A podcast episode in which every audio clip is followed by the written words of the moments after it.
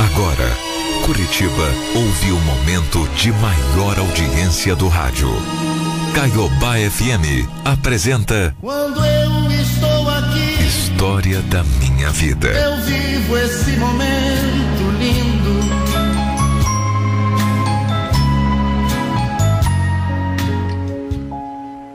Olá, pessoal. Eu me chamo Cleide e eu vou começar minha história contando um pouquinho sobre a minha família. Os meus pais tiveram cinco filhos no total: duas mulheres e três homens. Eu sou a segunda filha. O meu pai é moreno, minha mãe, branca. A minha irmã mais velha e meu irmão mais novo, que vieram depois de mim, são morenos. E meus dois irmãos mais novos, bem branquinhos, como a nossa mãe sendo eu a mais branquela de todos os irmãos. Bom, com isso, meu pai sempre brincava que os filhos brancos eram da minha mãe, os morenos eram dele. Ah, vamos combinar aqui. Criança não entende muito bem isso, né? Eu acho que essas brincadeiras foram o início de tudo. Eu comecei a perceber que meu pai não me tratava do mesmo jeito que ele tratava a minha outra irmã. E por muitas vezes eu fui chamada por ele de apelidos nada carinhosos mas eu fingia que não era comigo. O tempo foi passando, as coisas continuavam acontecendo e eu continuava fingindo que não era comigo, que eu não me importava. Mas eu me importava.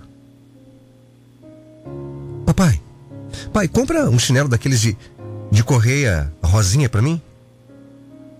Ah, filha, agora não dá, o pai tá sem dinheiro. O meu pai nunca podia comprar nada que eu pedia.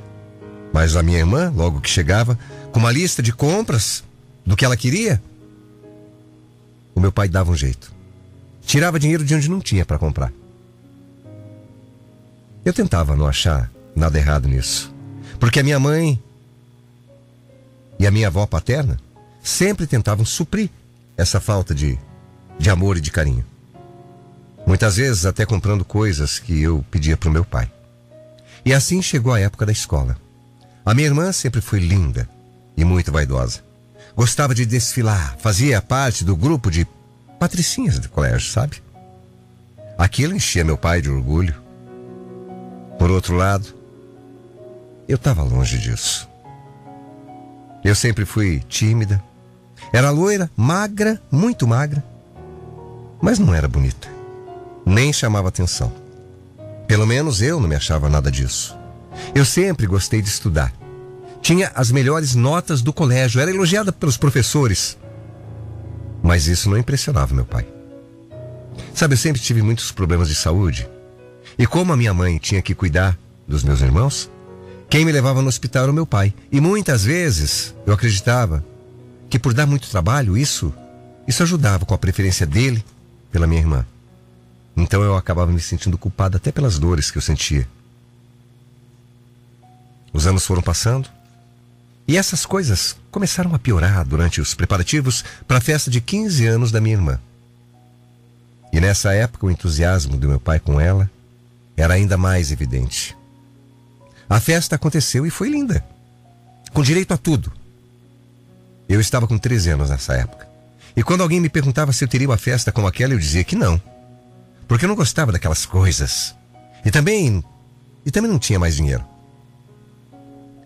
Cada dia eu me sentia mais feia, evitava me olhar no espelho e sofria calada. Aos poucos eu comecei a apresentar sintomas de depressão. Chorava muito à noite. Não conseguia dormir, tinha medo de morrer. Tinha medo de morrer longe da minha mãe. Aos 15 anos, como previsto, eu realmente não tive minha festa, não. Mas a minha avó fez questão de cantar os parabéns com um bolo surpresa. O meu primeiro bolo de aniversário. E o meu pai não gostou muito, não. Uma coisa é você fingir que nada está acontecendo. Outra coisa é quando todos percebem que alguma coisa está acontecendo. Aí fica mais difícil, meu amigo. Além disso, o meu corpo já colocava para fora a expressão dos meus sentimentos de rejeição. Eu frequentei alguns psicólogos e além disso, a minha a minha proximidade com Deus se manteve firme. E eu nunca permiti sentir raiva do meu pai, nem da minha irmã. Só tristeza. Bom, uma das psicólogas chegou a conversar com meu pai. Olha, vamos deixar bem claro. A senhora vai me desculpar, mas eu, eu não faço nada errado, não. Eu sempre cuidei dos meus filhos do jeito que eu acredito ser a melhor maneira, a melhor, a maneira mais certa, viu? A mais correta. É, o meu pai não percebia. Mas eu continuava sendo comparada à minha irmã. E muitas vezes por pessoas da família. Vira e mexe diziam, a troco de nada, que o meu pai não gostava de mim. Eu terminei o ensino médio e, nessa fase, meu pai comprava algumas coisinhas que eu gostava. Às vezes até me chamava de filha. Às vezes. Ah, essa era a palavra que. Que eu mais gostava de ouvir sair da boca dele. Vem cá, vem, minha filha. Era quando eu me sentia um pouco melhor. Eu mudei de cidade, continuei estudando, trabalhando. Fiz terapia por lá também. Comecei a namorar e acreditava ter encontrado o homem dos meus sonhos. Foram seis anos de relacionamento em troca de migalhas de carinho. Coisa que. Ah, eu já estava acostumada. Ele era estudante de engenharia elétrica, um bom rapaz. Mas não gostava de me apresentar para os colegas, nem de tirar fotos comigo. Muitas vezes ele saía e me deixava sozinha. E eu achava que aquele tipo era o relacionamento que eu merecia. Eu sempre me contentei com muito pouco. Em 2012 eu sofri um acidente de ônibus e fiquei de cadeira de rodas. Meu namorado me ajudou muito, inclusive fiquei na casa dele. E a minha irmã, que já era casada, foi para lá para me ajudar também. Foi um período muito difícil. De incertezas, de sonhos interrompidos, mas também uma época de aprendizados e desafios, onde Deus mais uma vez se manteve firme e me deu sabedoria necessária para lidar com toda a minha dor e com toda essa situação. Por meses o meu pai não permitiu que minha mãe visitasse. E ela sofreu por ser submissa a ele e por ficar longe de mim. Até que finalmente, com seis meses, ele permitiu que ela viesse passar uns dias comigo. E pouco tempo depois, por um milagre, eu voltei a andar. Foi um dos dias mais felizes da minha vida. Depois passei num concurso na minha área. Eu estava trabalhando no mesmo hospital onde eu comecei a trabalhar por contrato. Só que agora, concursada.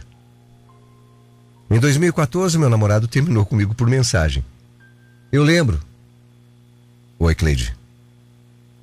Olha, por favor, para de falar sobre assunto na família, viu? Porque eu não quero mais casar com você.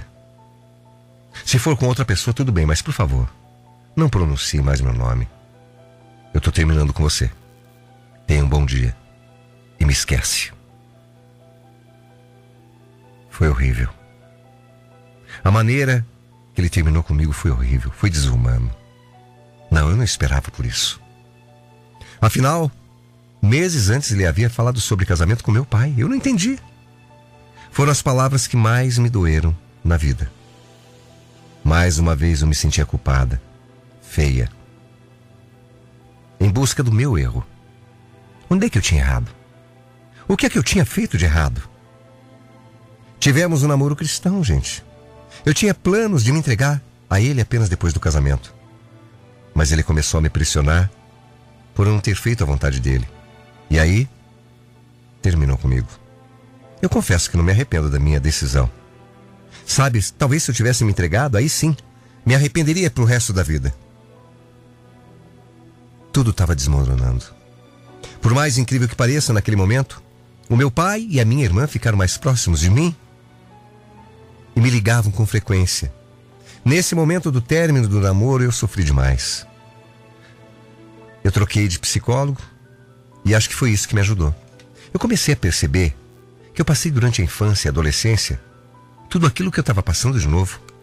A rejeição, o não aceitar a mim mesma. Sabe, eu ainda não tinha coragem de me olhar no espelho. Eu queria a aprovação da minha irmã em roupas, sapatos, cabelos. Eu queria que meu pai me achasse linda, que me notasse também.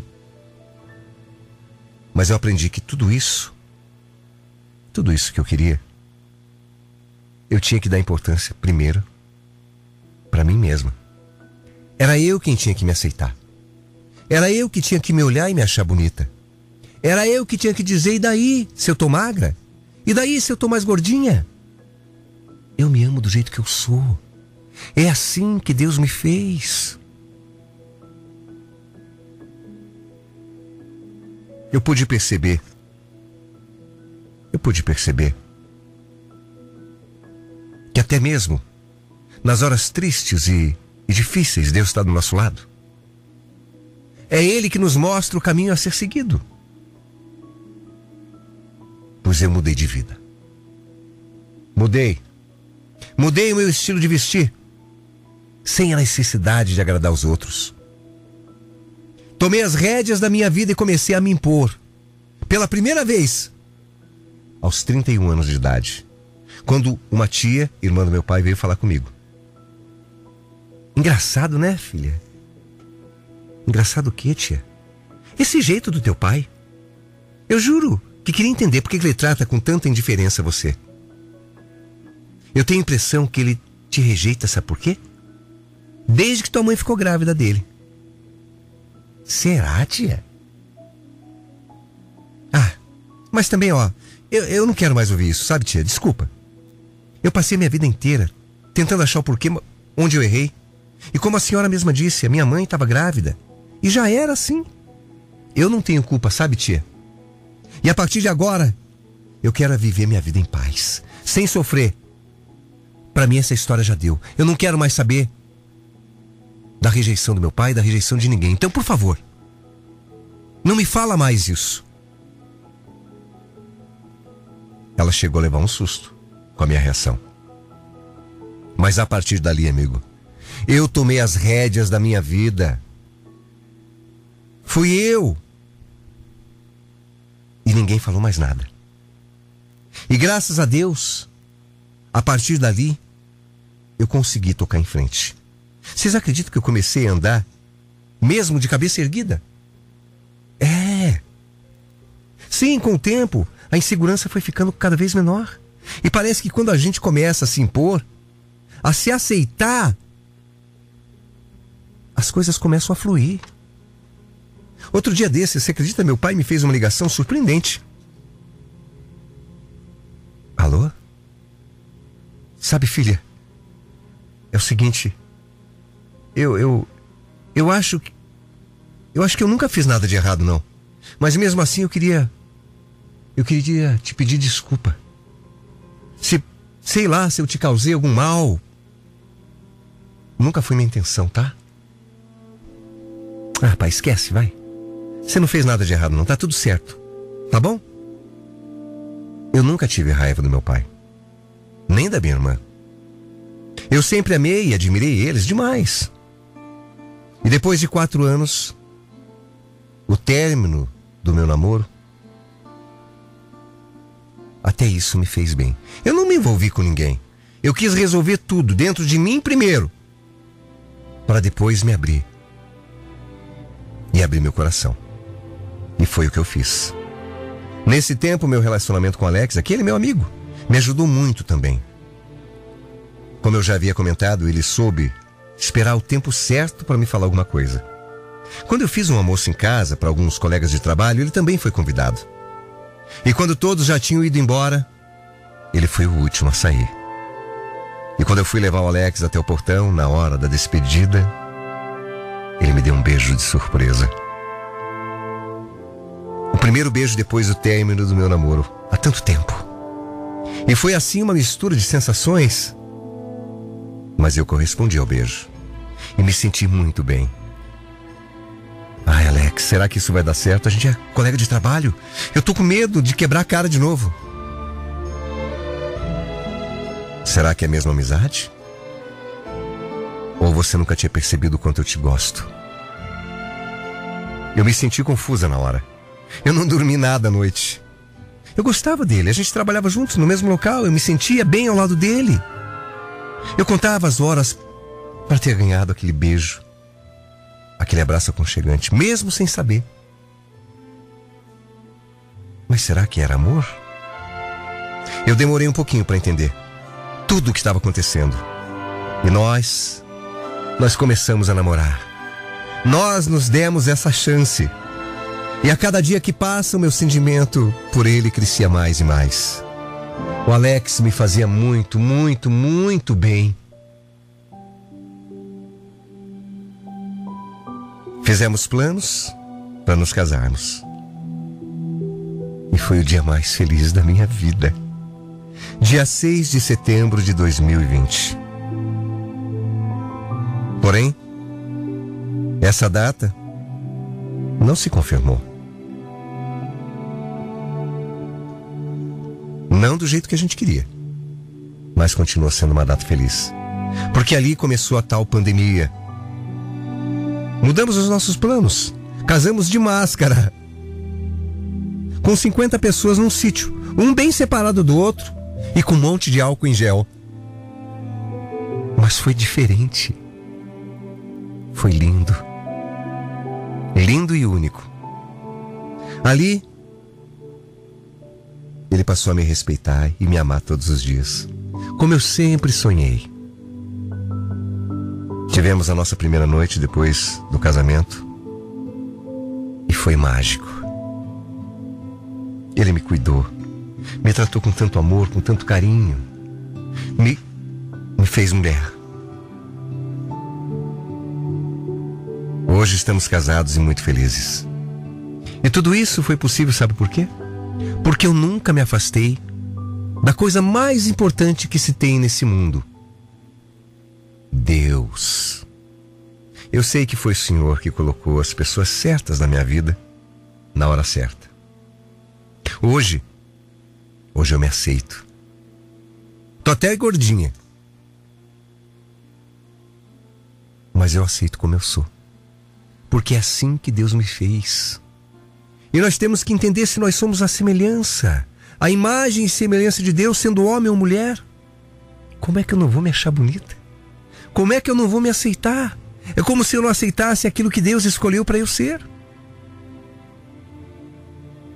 Eu continuo tomando medicação para depressão, continuo com as terapias.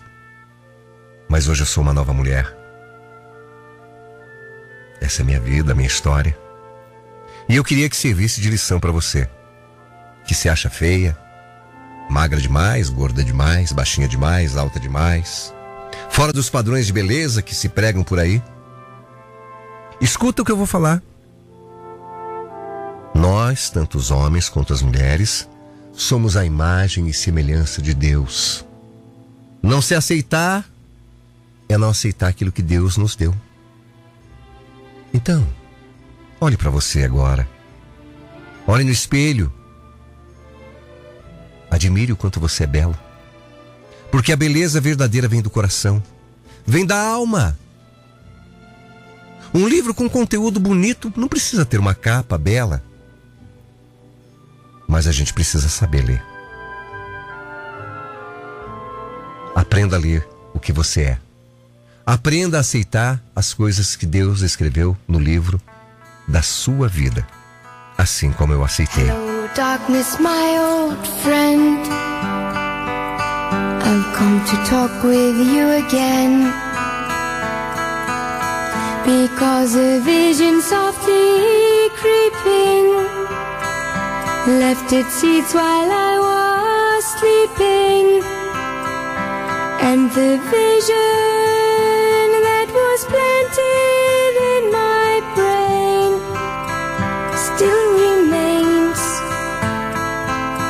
within the sound of silence. In restless dreams, I walked alone. Narrow streets of cobblestone. Neath the halo of a street lamp, I turned my collar to the cold and damp. When my eyes were staring of a neon light that split the night and touched the sun.